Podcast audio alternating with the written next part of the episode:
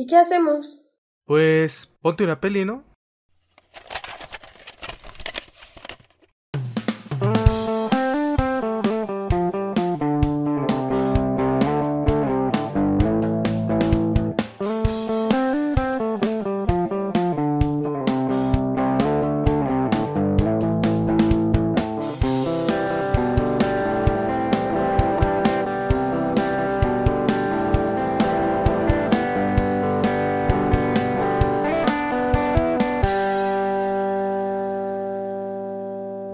¿Qué tal? Bienvenidos a un episodio más de Ponte una peli, ¿no? Este podcast en el que nos hemos dedicado pues a platicar de nuestras películas favoritas, de películas nuevas también, de películas que nos mueven algo cuyos temas pues encontramos interesantes, ¿no? Para poder charlar en este podcast. Y bueno, este es el primer episodio de este año 2021 y hoy vamos a hablar de una película que me parece que está contendiendo por el Oscar, ¿cierto? En este mejor película extranjera para México.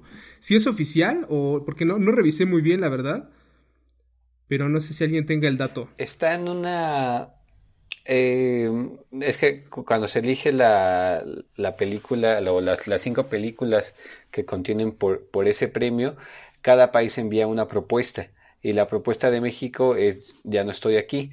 Eh, falta ver si, si la academia eh, la pone entre las cinco que contienden al Oscar o si eligen alguna de otra de otro país. Ah, perfecto. Muy, muy bien. Entonces seguimos, seguimos, podríamos decirlo en la carrera, ¿no? Por, por llegar al Oscar.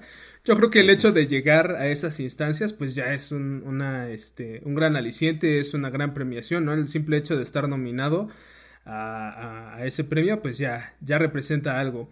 Eh, estamos hablando, por supuesto, de la película Ya no estoy aquí, estrenada el año pasado. De hecho, ya va a ser un año, me parece que se estrenó por ahí en marzo, marzo, abril, justo a inicios de la mm. pandemia, se estrenó en Netflix. Y pues fue una película que dio mucho que hablar eh, durante todo el año. A mí me parece que hay una gran, gran variedad de temas que podemos abordar en la película, ¿no? Creo que representa muchísimas cosas, habla de muchísimas, muchísimas cosas en tan solo un pequeño pedazo, un pequeño trozo de historia de una persona, ¿no? De un, de un chico que es Ulises de 17 años. Eh, pues, ¿por qué tema les gustaría entrarle? Porque son muchísimos, creo que nos da para hablar de muchas, de muchas, muchas cosas, pero pues hay que ver por dónde le podemos entrar primero.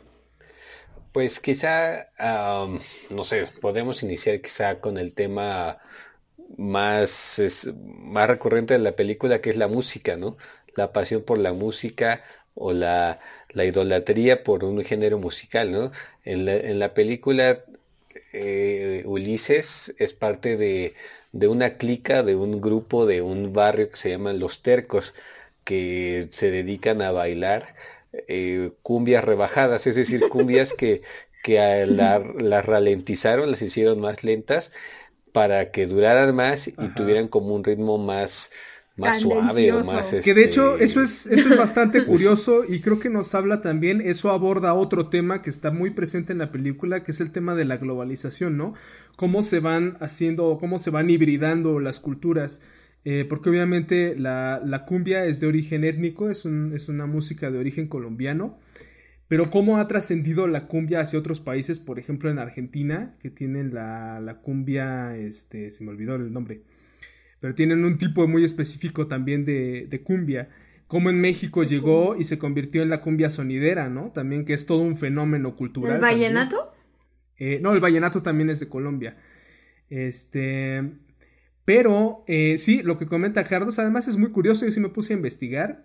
Y, y cómo surgió la, la, cumbia rebajada es muy curioso. Resulta que, pues ya cuando eh, eh, con la migración de muchos, muchos colombianos a México y principalmente en Monterrey, donde existe una gran, gran este, comunidad de colombianos en ese estado, pues resulta que la cumbia se fue metiendo poco a poco a los sonideros mexicanos. Y un día un este un tipo que era de un sonidero resulta que la tornamesa se le estaba quedando sin este como sin batería o una cosa así se le había dañado y entonces, como esas tornamesas todavía eran de revoluciones, o sea que giraba el disco para que sonara, entonces estaba girando a menos revoluciones, estaba muy lenta. Mm. Y eso parece que a la gente le gustó más, ¿no? Parecía que eso eh, producía un cierto oh. efecto, hacía que la música fuera más grave, como más sabrosona. y a eso este, le llamaron la cumbia rebajada y bueno, eso dio origen a la subcultura de la que está hablando Carlos, ¿no? Que es la, la cultura de los colombias con K. Eh, esto también nos da para hablar de las culturas urbanas o de las tribus urbanas. Eso es un tema bastante chido. A mí me llamaba mucho la atención cuando estaba en la prepa. No sé si ustedes alguna vez pertenecieron a alguna tribu urbana. Pues no, pero pues me acuerdo que había emos, que los rockeros, que los, los ponquetos, ¿no? Y pienso que este tipo de, de, de clicas o este tipo de, de tribus urbanas es, es una forma de pertenecer a cierto lugar o a, cierto conjunto de, de personas en las que tal vez pues no, en, en, otro contexto no, no, no pertenecíamos, ¿no? O sea, por ejemplo, vemos a Ulises que no sé qué tanto pertenezca a su familia, pero, o sea, tal vez no, ¿no? Ni, ni a la comunidad, ni a Nueva York, ni a México, pero él se siente muy identificado con su clica, con sus amigos, con su, sí, con, con sus homies, con estas personas que, que tienen algo en común, ¿no? Que es la, el, el baile, porque incluso con la esta, con Lee me parece la chica, eh, la chica que conoce, le dice, no, es que esto no, cuando él se va a bailar solo, dice, es que esto no se puede bailar solo, ¿no? si sí necesitas a, a, a, tus amigos, a tu bandita. A tus panas. Pertenecer a cierto, sí. Ay, qué triste. No es triste. Sí, es una, eh, es como ese, ese proceso que todos tenemos cuando somos pubertos de ver qué, qué diablos hacer con nuestra vida, ¿no? O sea, qué gustos agarrar, por qué, por qué concepción del mundo irnos. Y, y es justo lo de lo que habla aquí, ¿no? O sea, porque es un chavo de 17 años que justo a esa edad pues es cuando más o menos estás viendo eh, para dónde dirigirte, ¿no? Y a mí lo que me gusta es que o bueno, lo que se me hace, no lo que me gusta, sino lo que se me hace como interesante es em, que él tampoco tiene mucho para dónde hacerse. Es decir, él le, tocó vivir en este barrio alejado de la, del centro de Monterrey y tampoco es como que pudiera pertenecer a otro grupo. O sea, sí puede haber sido un, arquito, sí puede haber sido eh, pues un pandillero, pero me refiero como un grupo cultural diferente, quizás no tenía, no tenía otra posibilidad.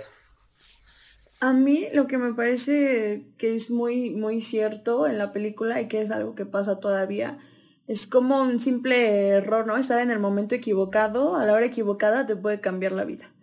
Y pues lo vemos, ¿no? Cuando está, o sea, caminando por la calle, balacean a los que están al lado y pues se tiene que ir. Y, este... La, fatalidad, ¿no? Sí, sí, y es que a mí me pasó esto porque me pasó con un familiar que estuvo en un momento equivocado, vio algo que no debía ver y, la mataron. Sí. Es muy, muy feo, ¿no? O sea, ¿cómo te puede cambiar la vida por algo que ni siquiera, ni siquiera sabes qué es, pertenece. Claro, aunque ahí hay un, hay un, hay un elemento por ahí que es este, que es determinante para que eso pase. No solamente es que está en el momento y lugar inadecuado, sino que hay un, un elemento extra ahí que es el que, que, lo lleva a ese, a ese destino fatalista de alguna manera. Eh, pero sí, la película nos habla mucho de la contracultura. Creo que el, el, el, concepto de contracultura está muy, muy presente en la película. Tanto con el grupo de Ulises en, en Monterrey, como por ahí vemos algunos que son, son como cholos o no sé, son como pandilleros, pero no, no sabía muy bien cómo definirlos, los que están rapados y esa onda. Este, y están también los, este, pues los narcos, ¿no? Que también ya podría, por ahí hay estudios que los determinan como un, este, una formación cultural, porque pues también tienen sus propios símbolos, su propia música, etcétera, ¿no? Eh, en el lado de Estados Unidos, pues también vemos a los, a los latinos, ¿no? Los que están allá, que forman sus comunidades de latinos y que tienen también su música, sus grupos, sus, ondas. Este, vemos cuando van a la fiesta con, con Lynn, que también ahí hay grupos, ¿no? De chavos que están también en sus ondas. Y creo que esta onda de la dentro de los grupos. Exactamente, esta onda de la contracultura está muy, muy, muy presente en, en la película. Y sí, obviamente, como lo menciona Carlos, pues es en la etapa de la adolescencia, ¿no? Cuando necesitamos pertenecer a algo Y pues hay veces y hay muchos sectores, hay muchas personas que no tienen mayores opciones. Hay un momento que es muy auténtico, muy, muy genuino, me encanta, que es cuando, ¿se acuerdan del chavito? El que, el que les dice que quiere pertenecer el sudadera. Que quiere pertenecer. y, y, este momento es tan, tan auténtico porque además la película está hecha con actores no profesionales, es decir, son, son niños, son personas que realmente este, viven ahí, ¿no? Ese es su día a día. Y este momento cuando están, este, el chavo este le está contando, ¿no? De cómo se madrearon con otros vatos. Y después le dice, ¿qué onda? ¿Sí o no? Y él dice, Simón, Simón, ¿qué? Hable bien. Y no sé qué. Y el chavito se empieza, ajá, y se empieza a reír. Y ese momento es tan, tan auténtico. Eso está, eso está mucho más pegado a la realidad que al cine mismo. Porque vemos cómo el chavito empieza a integrarse y cómo se siente querido y cómo se siente parte de algo, ¿no? Eso... le vemos que le están arreglando su cabecito. Sí, exacto, que eso además y le dan la playera. Exactamente. su ritual, ¿no? Ajá, su ritual de iniciación. Pero que le querían dar los 15 segundos, ¿no? 13 segundos, o sea, cuando lo vieron primero en las escaleras. Hay que darle los 13 segundos. Sí, aunque me parece que eso es más como de juego o como para atemorizarlo, porque eh, a, mi parecer o a lo que yo alcanzo a ver, el grupo de los tercos pues no es como tan violento, ¿no? O sea, no, no es que ejerzan la violencia. No, no es violento. Sino que su modus vivendi es realmente la música, ¿no? Ese es su motor. Realmente la música es, es todo y es lo único que existe para ellos. Y obviamente, pues sí van y este, desfalcan a los chavitos de la secu, ¿no? De mochate con cinco varos, vato. Pero es porque quieren comprarse el reproductor o porque quieren comprarse unas chelas o algo, como que no va más allá. O sea, tampoco es que estén delinquiendo a, lo cabrón, ¿no? No es violencia física, ¿no? Eh, al pedir los cinco pesos cuando, están ahí afuera de la escuela, quizá también ese ah, es otro momento eh, pues que, que, de, que detona el, destino de Ulises, ¿no? Porque no ven que cuando le pide los cinco pesos es cuando se le acerca eh, este chavo que parece que, pertenece al narco. Bueno, no, no se, no se explica detalladamente, ¿no? Pero se entiende que este tipo sí pertenece como una especie de pandilla más agresiva o que querían como tener el control de la plaza, ¿no? Porque también hay que recordar que la película, se, ven ahí unos audios de Felipe Calderón, entonces se entiende que es en esa época cuando la guerra contra el narco estaba a su tope y como que se intuye que, están peleando por la plaza. Entonces, justo cuando están pidiendo los cinco pesos, que se acerca este tipo y les empieza a decir que, que, no se metan con, los chavos de esa escuela, que, que hacen ahí, que se vayan, como que también eso detona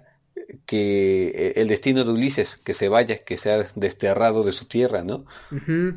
Es que de hecho, de hecho eso es algo que está sobrevolando toda la película. A lo largo de toda la trama, estamos siempre, siempre pasan estas escenas donde hay una noticia, donde están viendo en la televisión, donde escuchamos en la radio.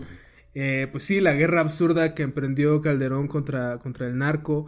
Eh, vemos por ahí la noticia de la maestra de preescolar, ¿no? Que no sé, no sé si recuerden cuando salió esa noticia, yo sí recuerdo que fue muy impactante ver ese video, ¿no? De la maestra de preescolar y que ese era su día, exacto, y que ese era su día a día, ¿no? Que llega un momento en el que la violencia está tan normalizada que pues tienes que aprender a vivir con eso.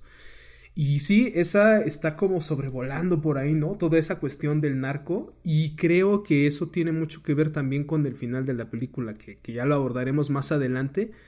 Eh, pero sí, eh, creo, creo que está, este, no, no lo dicen abiertamente, pero creo que sí es muy, muy claro que este chavo, pues, pertenece a las filas del narco, ¿no?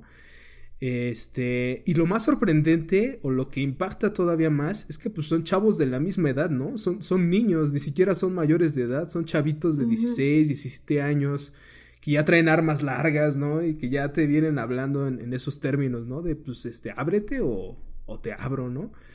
Eso está muy rudo. Sí, a mí también, bueno, de las cosas que más me sorprendieron fue que, eh, bueno, uno, uno ve a estos estas personas con, a, los cholos, a estas personas con, con este, con esta indumentaria y no sé, como que se asustan, ¿no? O sea, de pronto piensas que te van a saltar, que te va a llegar y te va a decir, cállate con el 20 o como con el diente o como, se dice Carlos. Con un 5, con, un 5, ¿no? Ajá, con un 5, con, ajá.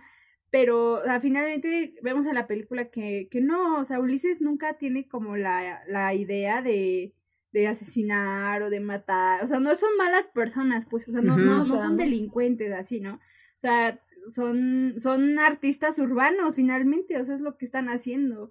El baile que hacen es, es una especie de, de arte, yo, yo creo, un arte urbano y también pienso mucho como pues, en los grafiteros o todo, en estas, eh, en estas tribus urbanas que de pronto se, se sataniza o se, se quiere ver como, como, como delincuentes o que en realidad no lo son, ¿no? O sea, por ejemplo, vuelvo a, a mi adolescencia con, con los emos, que la gente los golpeaba y los mataba y, y, lo mismo pasa ahora, ¿no? Con, con los cholos que finalmente, o sea, son, pues sí, son, viven en la periferia y demás, pero pues que, se, que sean así no significa que son malas personas o que te van a asaltar, ¿no? O sea, es, es otro modo de vida y ya. Exactamente, es un modus vivendi. Y, sí, creo que me, gusta lo que mencionas de que pues es un arte, eh, efectivamente lo es, por, por, eso que es tan presente esta, esta onda de la contracultura.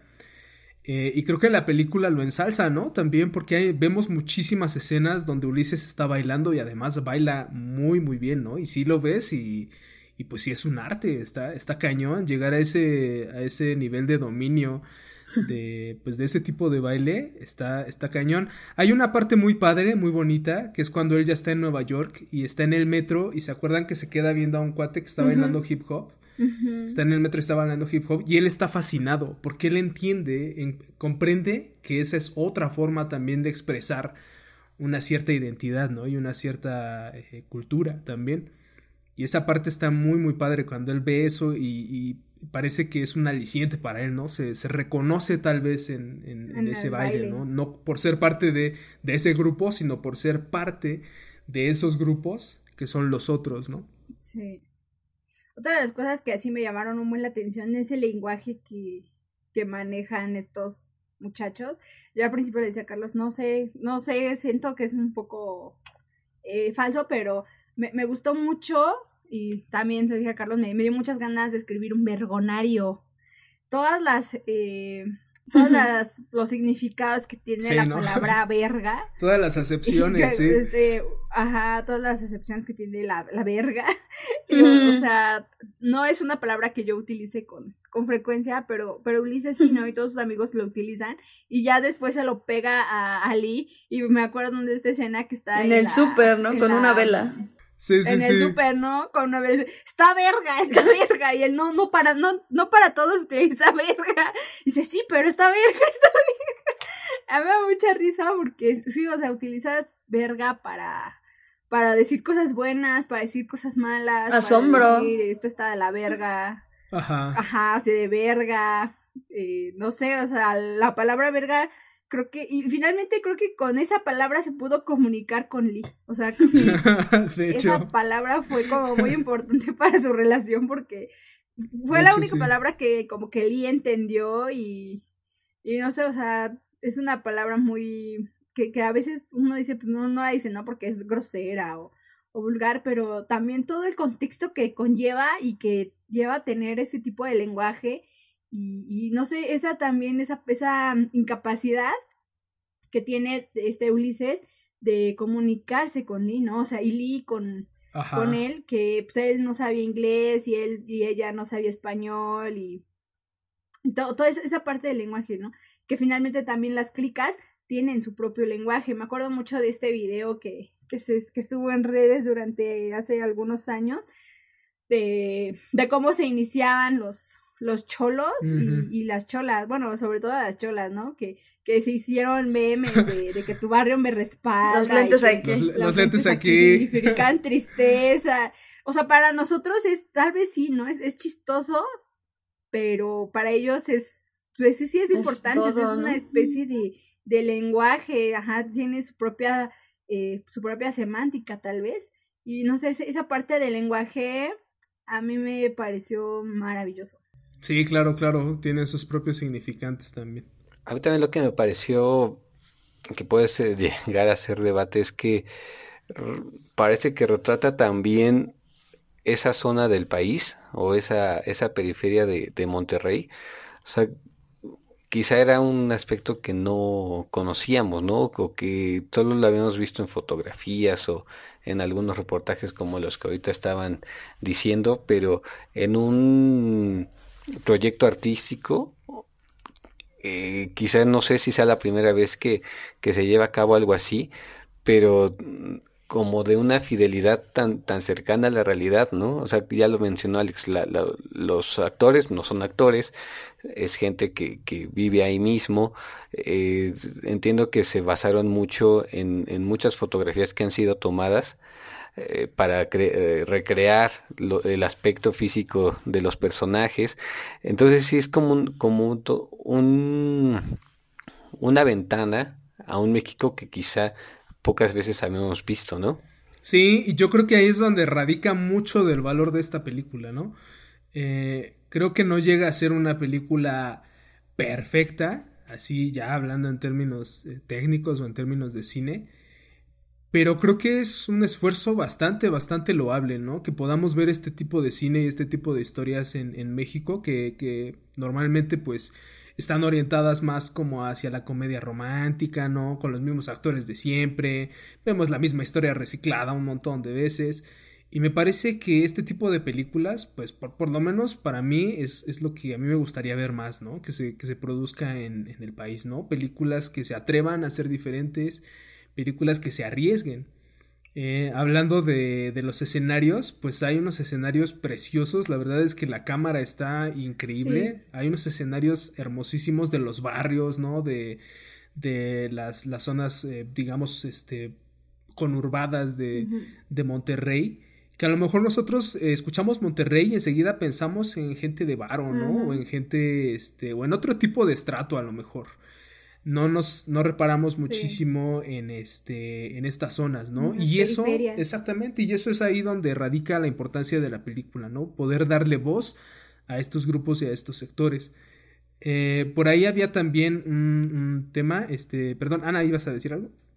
Ah, mm, y quería hablar sobre otro tema de la película, pero a ver, a ver ah, si es el mismo que tú. Igual, ajá, igual y vamos para allá.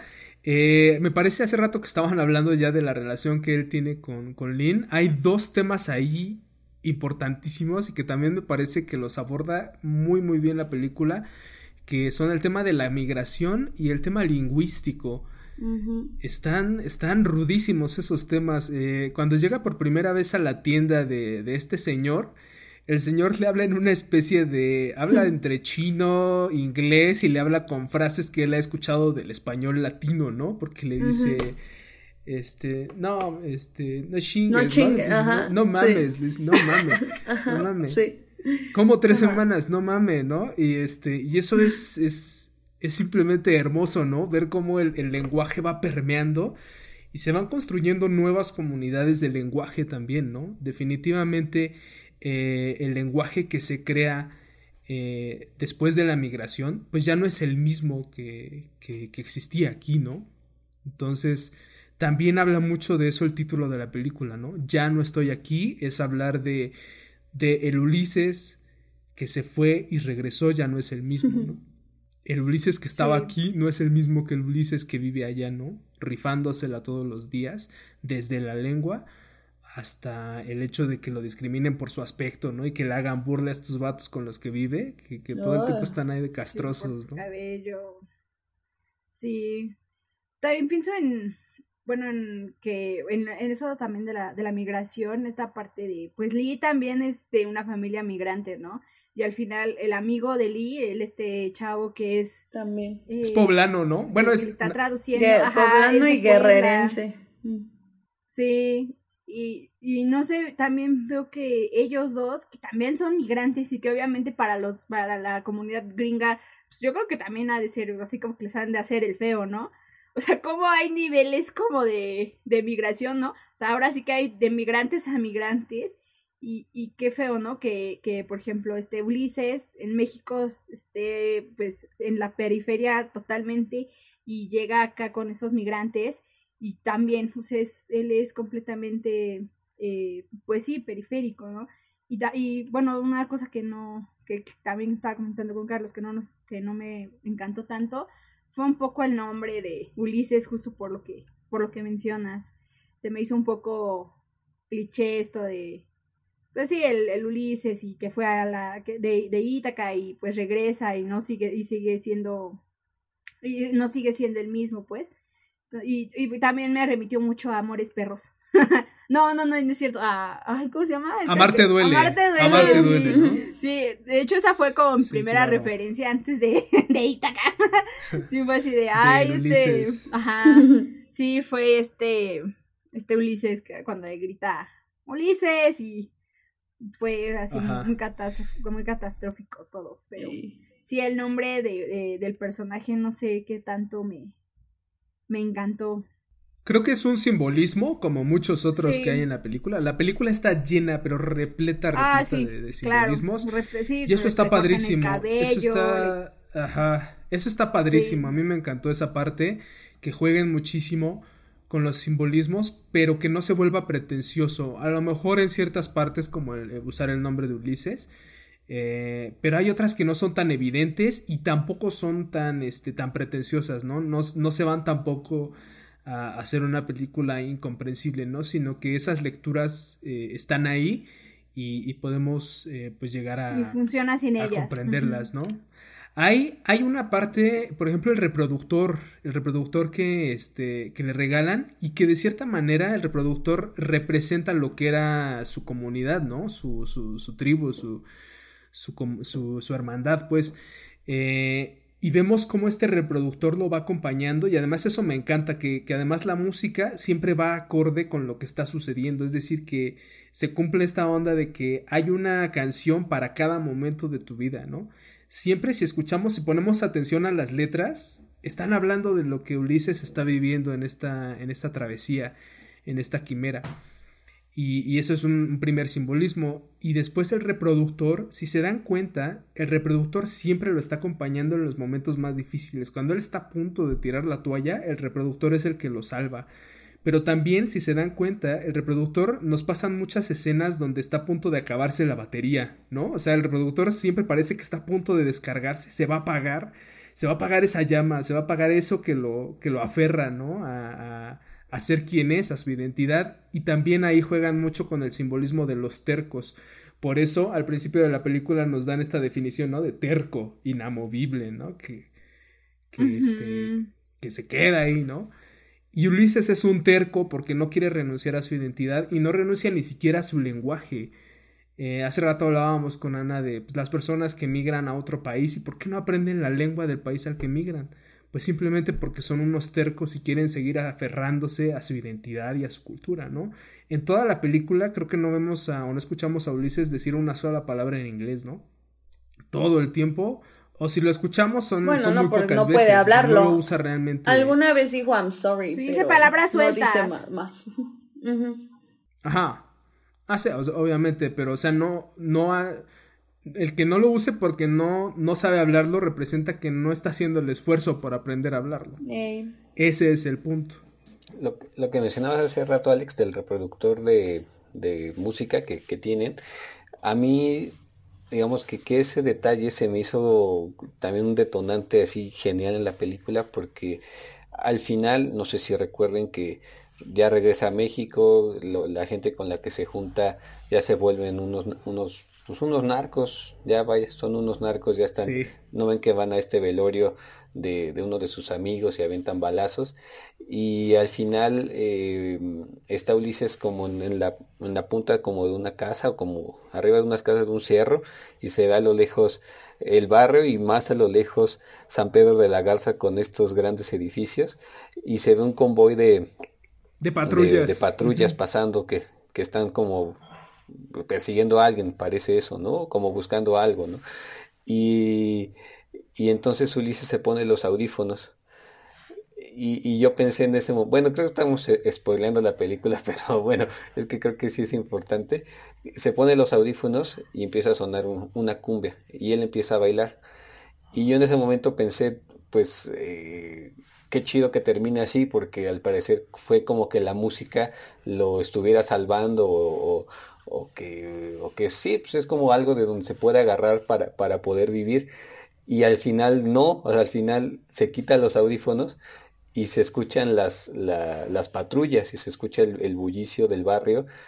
Eh, eh, pues, o sea, que están persiguiendo a alguien que parece que, que, todo sigue igual. Bueno, el, punto es que al final la música no lo salvó, ¿no? O sea, lo que más le gustaba no es el, no es la, el, lo que le, lo que lo puede salvar, sino que pues su realidad es más fuerte que todo eso y, es mucho más ni siquiera con eso lo puede salvar. Es que Luis, Ulises vive el destierro, o sea, de su casa y, y ya, o sea, lo que decía Alex hace rato, o sea, se va y no es el mismo Ulises que estaba en Monterrey, ni es el mismo Ulises que está en Estados Unidos. Y pues cuando regresa de todas maneras a su casa, tal vez con la esperanza de encontrar lo que había dejado, pues ya no está, ¿no? Y justo aquí hace rato estaba viendo unas publicaciones, porque siempre que veo una película, una serie me pongo a buscar, ¿no? En Tumblr publicaciones a ver qué hay. Y habían puesto algo así que hacía una referencia sobre una frase que dijo este Federico García Lorca en su poema de romance sonámbulo de Pero yo ya no soy, ni mi casa es ya mi casa. Mm. Ay, no, es una frase muy, muy triste. ya estoy llorando. Claro, que, que ese es el, que eso, por eso yo, yo digo que uno de los grandes, grandes temas también de la película es la migración, ¿no? Porque vivimos, vivimos, vemos y vivimos el drama del migrante, de los que se tienen que ir porque no hay de otra, es decir, que son desplazados y en este caso, pues es un desplazado por la violencia. Por eso también está siempre sobrevolando ese tema de la violencia, ¿no? Es un desplazado más, se tiene que ir a un lugar que no conoce, que, que para él no representa nada. Donde no conoce y después cuando, exactamente, y, y cuando él regresa, pues también regresa a una realidad que ya no es la suya, porque todo lo que pasa mientras él está ausente, mientras él ya no está aquí, pues pues entonces es algo que él ya no puede comprender, ¿no? Y que ya es muy difícil acoplarse a eso. Regresa a algo que ya no existe. Y este simbolismo del, del aparatito del reproductor de música pues, es genial, ¿no? En, en, ese momento funciona porque efectivamente él se, se pone los audífonos en esa escena final, está bailando pero a mí me parece, creo recordar que no es que se quite los audífonos, es que creo que el reproductor se apaga. Creo que se le acaba la batería y se muere y entendemos, ese es el simbolismo de cómo entonces ese Ulises que, que, que habíamos visto al principio de la película, pues ya no existe, ¿no? Ya no está aquí. Ahí es donde cierra perfecto con, con, con el inicio o con el título. Que lo vemos justo desde que está en el ciber, porque se acuerdan que iba al ciber a ver como fotografías en sus Metroflogs o algo parecido a Metroflog. Ah, sí. Y primero. Cuando eran niños. Ajá, la primero muestran fotografías como de los bailes, ¿no? Y al final terminan siendo fotografías de sus amigos con pistolas y esta cosa. Es una transición muy triste, ¿no? Como pasar de esta infancia a esto que, pues, al narcotráfico, violencia y que ya no, no sabe qué es. Ajá, que eso es, eso es cierto. Yo también me metí a investigar un poquito y esta subcultura de los Colombia, este, desapareció. O sea, es una subcultura que ya no, ya no existe. Y mejor dicho, evolucionó o fueron absorbidos todos esos, esos chavitos que pertenecían al movimiento Colombia, fueron absorbidos por el narco. Entonces eso también lo retrata muy muy bien. Hay, hay partes de la película que son muy documentales también. O sea, es un, eso es como una, un documental de este, de ficción, ¿no? Está, es muy, muy padre lo que, lo que llegan a documentar por ahí. También entiendo que, mm, los que pertenecían a, esta subcultura, eh, también por, por pena, no sé si por pena o por que los tachaban pues, de malandros, que con alguien con una pinta así seguramente te iban a asaltar, que, eh, siguen, siguen escuchando esa música, siguen asistiendo a conciertos de ese estilo, pero ya no tienen ese atuendo por, porque son relegados. O sea, si, sigue, si siguieran utilizando ese atuendo, seguirían, seguirían siendo relegados sociales, ¿no? Nada, pues si tú verías a, un chavo así, pues seguramente piensas que te van, que te van a hacer algo. Eso me acuerdo que lo vi en algún reportaje de Vice, creo, que, que entrevistan a uno de ellos que, pues el tipo ya se ve, está vestido más como cholo, pero un poco más formal, entre comillas, y menciona eso, que, que ya no utiliza los cabellos, eh, bueno, como, como los tiene Ulises, pintados y todo eso, porque eh, si, lo, si lo seguía haciendo, nunca iba a poder conseguir un trabajo, nunca iba a poder como ser aceptado en otro ámbito que no fuera su, su grupo social, ¿no? Pero lo vemos con Ulises, ¿no? Es esta escena tan trágica donde se corta el cabello porque ya ve que de alguna manera pues es algo que le impide, ¿no? Avanzar. ahí al menos.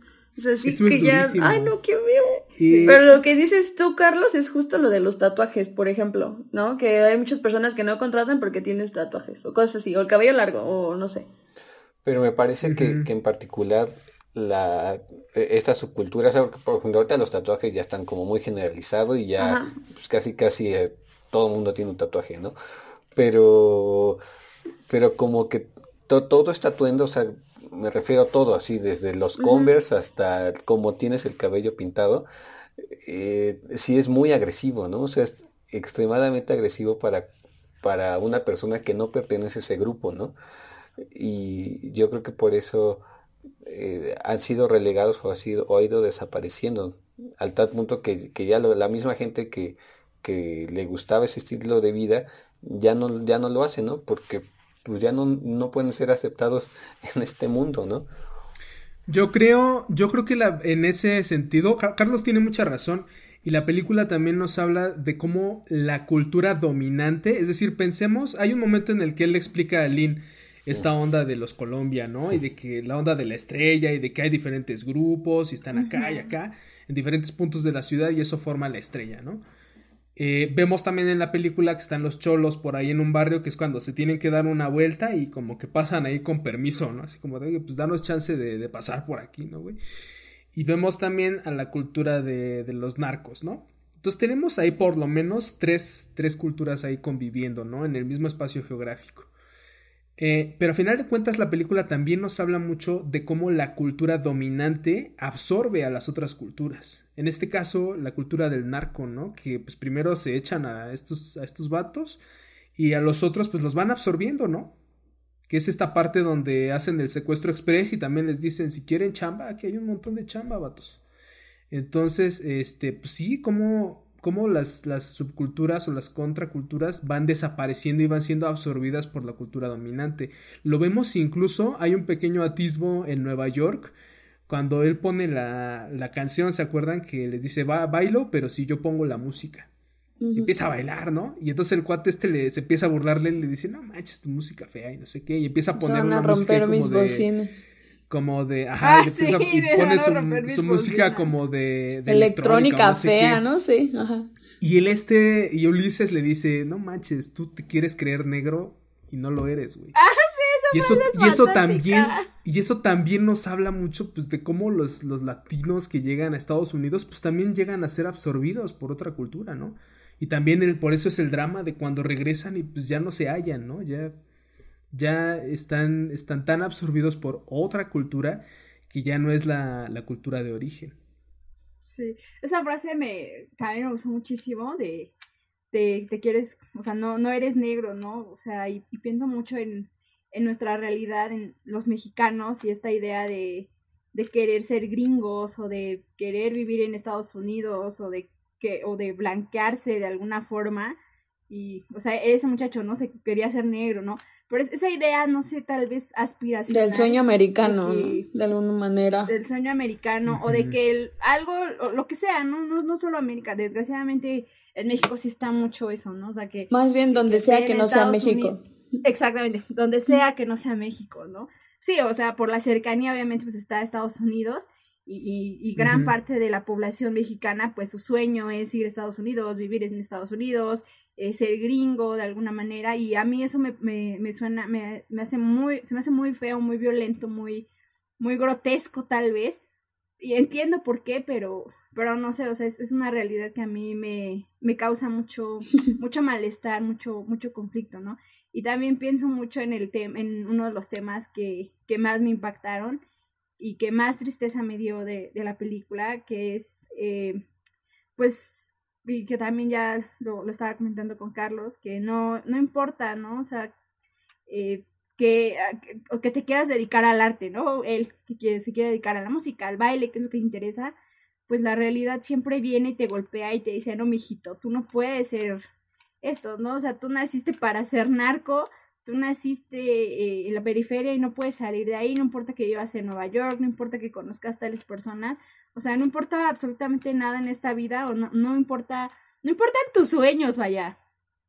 O sea, tú naciste para, para delinquir, tú naciste en un, en un sistema en el que la única la única salida que tienes es matar y la única que salida que tienes es, es convertirte igual, ¿no? Que, que tus amigos en arco, en ¿cómo se llaman estos niños que en, aguilillas? Los sicarios, son sicarios. no, los que, halcones. ajá. Los niños halcones, ajá. Ah, ajá, sí, o convertirte en halcones, ¿no? Y eso es súper triste porque, o sea, lo vemos en la película, pero es, es la realidad, ¿no? De, de muchísimos niños en, en todo el país, en, en, todo, en, o sea, en los pueblitos, en todo el país, o sea, de verdad que no hay otra salida más que el narco. Y qué tristeza, ¿no? Que, que no encuentres otra salida u otra vida más que esa, ¿no? Aunque tú no quieras, es el sistema, el propio sistema es el que te está llevando ahí, el que, que te está metiendo a, pues sí, a delinquir. Creo que tienes mucha razón en lo que dices y más volviendo a esto del sueño americano, porque yo en mi trabajo, por ejemplo, me han tocado muchos casos de llamadas de personas que se llevan a sus hijos de Estados Unidos creyendo que van a encontrar una mejor vida, pero tal vez terminan viviendo peor de la que iban corriendo. O sea, Sí. eso. Claro, porque es una, es una cuestión de estatus social, ¿no? Y del estrato y que tiene que ver mucho con eso, porque... Hijo, y más en Nueva pues, York. Pues el hecho de que te vayas allá, ajá, exacto, el hecho de que te vayas allá, pues, pues no quiere decir que, vas a estar en otro estrato. No, pero eso es lo curioso, ¿no? Que la gente cree que por llegar allá, o sea, automáticamente la vida se te reinicia o se mejora o no sé, pero... Te blanqueas. Ajá, no sé, pero de verdad, no sé cuál es este chip, pero de verdad, o sea, y la verdad, o sea, la pobreza en Nueva York es horrible. Sí, es durísima, es durísima. creo que tiene, tiene que ver mucho con eso, ¿no? Eh, eh, pues sí, lo que menciona Ana de, pues sí, el hecho de vivir en Nueva York, pues no es que vas a estar en en el, en el mejor eh, momento y, lugar de tu vida, ¿no? Vemos, vemos al, a la tienda del chino y pues no es que esté viviendo a poca madre el güey, ¿no? Pues no, tampoco. O sea, es como que están todos en el mismo barco. Es un tema bastante complicado porque obviamente pues los, los motivos del migrante pues son mucho más complicados que eso, ¿no? O sea, es, eh, hay muchas personas que migran porque pues no, no tienen de otra, ¿no? No hay manera. Eh, los, los migrantes que vienen de, del sur del país, ¿no? De, de, estas zonas ya de, de, Guatemala, de Honduras. Sí. Pues migran hacia acá porque en, los, en sus países pues no hay otras oportunidades, ¿no? Y no hay de otra. Y volvemos a lo mismo pero que, en México tampoco hay. No, por eso, pero, pero volvemos a lo mismo que mencionabas de pues de cómo ya todo está establecido de una manera en la que las oportunidades no son las mismas para todos, ¿no? no. Y, y ni, ni, siquiera las que tenemos nosotros. Nunca lo van a hacer hay, hay muchas, muchísimas personas que no, no tienen la oportunidad o las mismas oportunidades que hemos tenido nosotros, así como nosotros no tenemos y nunca tendremos las oportunidades que han tenido otros, ¿no? Y así vamos en la estratificación, ¿no? Hasta, hasta llegar a la base o a la punta de la piedra. O sea, es que aparte, pon tú que te vas a vivir, ¿no? A Nueva York o lo que sea, los gringos no distinguen entre, o sea, aunque hayas nacido aquí, si tú tienes otro color, eres otra raza, no eres. No eres porque no te pareces a mí. O sea, de verdad, te lo juro. O sea, hay muchísimo racismo hacia los propios que nacieron en Estados Unidos y a lo mejor no hablan español porque sus papás no les enseñaron español o lo que quieras. Y sigue existiendo un, racismo súper fuerte. Pero... Pero eso está cañón porque es algo con lo que también juega la película. Porque estos güeyes con los que Ulises está viviendo pues, son, mexicanos. Son de Monterrey. estos güeyes. Y, eh, y, este, y se burlan y lo discriminan a él por su, pues por, por su, por la forma en la que lo ven, ¿no? Por, su, por su look, por su vestimenta. justamente yo creo que Ana dio, en el clavo que eh, el problema del otro, ¿no? O sea, como poniéndonos más académicos, eh, también de eso trata la película, es decir, el otro que no es como yo, y que no puedo alcanzar a, comprenderlo porque no soy yo o no es lo no es o no representa lo que yo he conocido eh, en los pocos años que llevo en, esta en este cacho de tierra donde me tocó vivir no entonces eh, yo creo que ahí también es otro punto como fundamental en la película no o sea que, que traspasa eh, Monterrey traspasa los barrios eh, alejados de la periferia, o sea, traspasa, traspasa nacionalidades, traspasa todo, porque al final el problema del otro, del problema de, comprender a otra persona es mundial y, y, pues de, eso mismo trata, de eso, en eso es donde cae como el mayor peso de la película, ¿no? Que Ulises siendo el otro no encaja, no encaja en ningún lado, no encaja ni en su familia, no encaja en otro país. Al final cuando regresa a México no encaja con los amigos con los que eh, acostumbraba a juntarse, uno se vuelve como eh, religioso y, ya no ya no empata con él, los otros se van al narco y tampoco empata con él y se queda solo. Al final también es una, es una película muy triste porque al final trata también de la soledad, ¿no? no, no encaja en ningún lado y se queda solo porque el mundo, nosotros todos, no hemos alcanzado a comprender a los otros.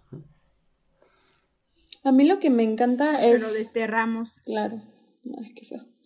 Pero lo que me encanta, no sé si me parece triste o, me gusta o no, pero cómo me siento al respecto, es como incluso los migrantes o los inmigrantes que llevan años ahí todavía no terminan de acoplarse porque pon tú que inmigran, pero buscan las comunidades latinas para establecerse, de todas maneras. Nunca se inmerse, o sea, nunca están dentro completamente de la cultura americana, porque se siguen buscando entre ellos. Eso es, no, sé cómo sentirme al respecto. Pues yo creo que es un sentido de pertenencia, que tú me contaste una vez, ¿te acuerdas, Ana? ¿Qué? Que, por ejemplo, tus tíos me decías que, que tú hablabas mejor inglés que, por ejemplo, tus tíos que viven en Estados Unidos. Esa como, esa, pues sí, o sea, no, o sea, que vivan ahí no significa que, que estén aceptando igual su, su cultura, ¿no? O sea, ellos son mexicanos, o sea, como esa, esa frase tan bonita que tú dices, ¿cómo es, Ana? Que México, este... Ah, pueden sacar al mexicano de México, pero no México del mexicano, ¿o cómo? Ajá, pues sí, ajá. Sí. es eso. O sea, no, no puedes sacar a México de, de tu ser. Claro, claro que no. No, no, no. Pero lo que me... Ni tu país de origen, ¿no? O sea, no son México. No. Obviamente, pero creo, creo que también la película, eh, sí concuerdo con Carlos de en esta cuestión, cuestión de los otros, ¿no? De, de hablar del otro, del que es diferente a mí. Pero creo que en la película también hay, hay muchos otros orbitando, ¿no? Todo el tiempo. Y eso es lo cabrón. Que, que en este mundo en donde todos somos el otro, no lleguemos a entendernos, ¿no? Eso, eso está durísimo, porque también Ulises de alguna manera, pues cuando le empieza a hablar a esta chavita, la, la china, él también está como hastiado, ¿no? Sí, como, que, ya lárgate. Ya vete, déjame dormir. Ya vete, es que no, es que no te entiendo. O a estos vatos a los buchones, ¿no? Cuando este les dice, ay, música de mierda, yo esa música no la bailo, ¿no? También es una forma en la que él está ejerciendo una discriminación hacia los otros, ¿no? Entonces, la película creo que habla también mucho de esas burbujas de los otros orbitando todo el tiempo, llegando a rozarse en instantes y momentos de vida, pero nunca llegan a comprenderse.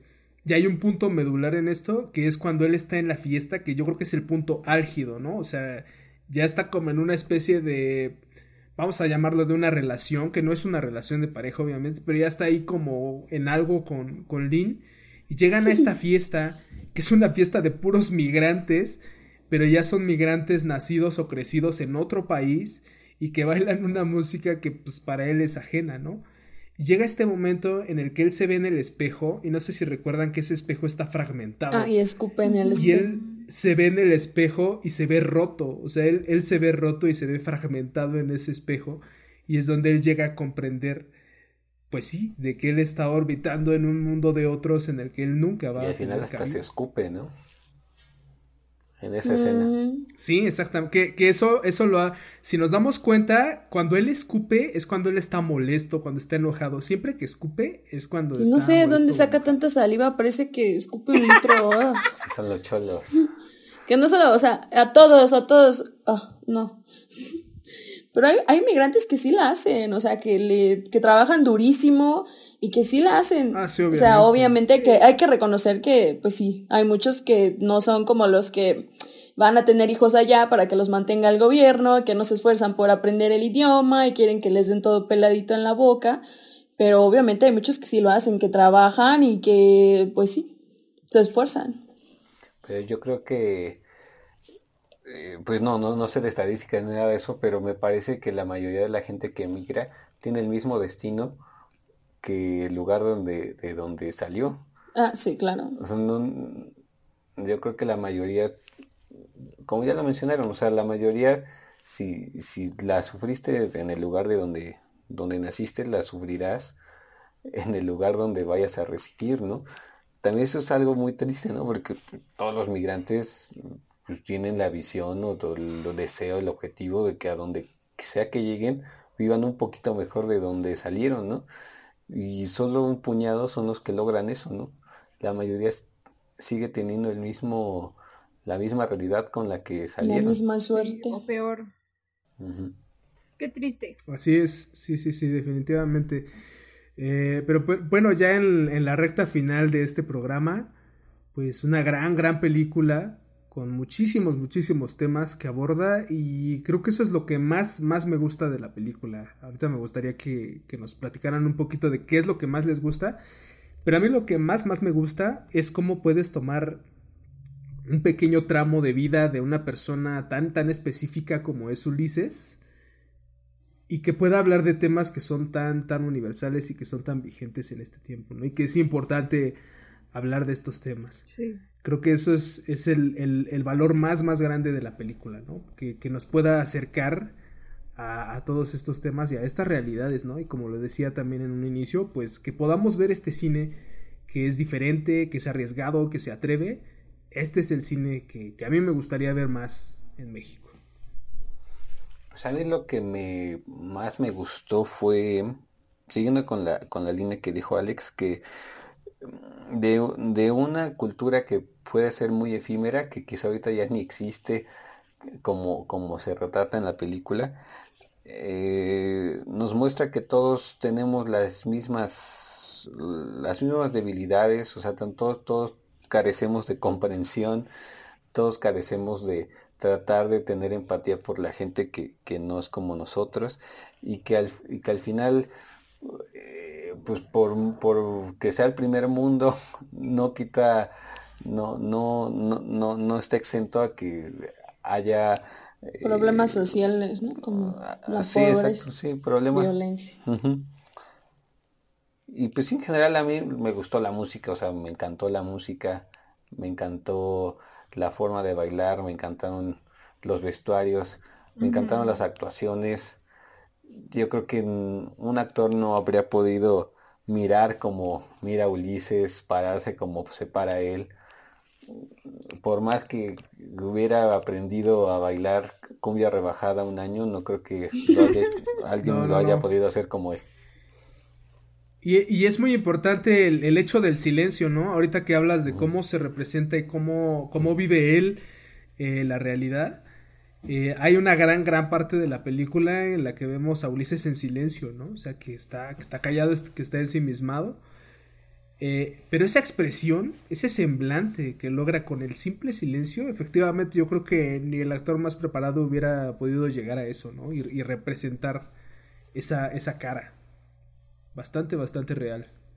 A mí lo que más me gustó fue el lenguaje y esa, esa separación también que, que hablamos de, pues que no, que Ulises no habla, nunca quiere hablar inglés y esta, y ella, y, Lee pues sí, como que sí lo intenta, pero sobre todo esta parte de, de, de la, de la verga, o sea, de verdad, yo quedé así súper impresionada con, con todas las excepciones y todas las formas en las que se puede utilizar eh, una, una palabra, incluso, ¿no? Como, como mencionaste, Alex, eh, que el, el abuelo de Lee eh, se había aprendido algunas palabras, ahí unas groserías, y de verdad sí es cierto, o sea, una de las cosas que, lo, de las primeras cosas que aprendemos cuando ah, estamos aprendiendo un idioma es este, es, la, son las groserías, ¿no? Creo que este tipo de lenguaje, estas groserías son un lenguaje universal y también que implica mucho el, el tono, ¿no? Que, como, como esto de, de la verga, implica mucho el tono que, que Ulises utiliza para ver qué significa, ¿no? O sea, porque verga puede utilizarse de una forma pues fea, despectiva, pero también de algo, está bien. de algo que está bien o que algo está chido, no sé. Que está bien, que, está, bien, verga. Está, está de buen A mí lo que me encanta de la película es este todas las culturas que podemos ver. O sea, hay subculturas y así, ¿no? Me encanta, me encanta eso. Y me encanta que te sensibiliza, porque la verdad yo no tenía ni idea de que existían estas tribus urbanas. No tenía idea. No. Y que te hace ver más allá, ¿no? De, de tu realidad. Y simpatizar un poco, ¿no? De, porque pues nunca vas a poder experimentarlo tal vez, ¿no? Ni vivirlo como ellos, pero al menos te hace que estés consciente de que eso existe. Me gustó mucho eso y me gustó mucho la escena final cuando está bailando, porque me recordó a la película una película de Jojo Rabbit que lo que dice la personaje principal, ¿no? ¿Qué vas a hacer cuando termine la guerra? Bailar. Y están bailando los dos. Y así se va la película, ¿no? Sí, preciosa, buenísima también. Eh, sí creo que ese es un valor agregado de, de la película, que nos abra los ojos a, a, estas subculturas, a la contracultura, entender que nuestra forma de vida no es la única ni la correcta tampoco sino entender que pues en el mundo existen miles, probablemente millones de formas de vivir, ¿no? Y a final de cuentas lo que nos caracteriza a todos pues son cosas o necesidades tan fundamentales como es la aceptación, ¿no? O, la empatía. el hecho de pertenecer a algo y, la empatía es la mejor forma de, poder acercarnos a, a eso, ¿no? Creo que ese es otro gran, gran valor de la película. Definitivamente una gran, gran película bastante recomendable. La encuentran en Netflix. Es una, producción original de Netflix. Y bueno, esperamos que ya la hayan visto. Y si no, pues póngase una peli, ¿no? Para antes de que se acabe la pandemia. Nos vemos. Este fue un nuevo episodio de nuestro podcast. Feliz año a todos y nos vemos en el próximo episodio. Bye. Bye. Adiós.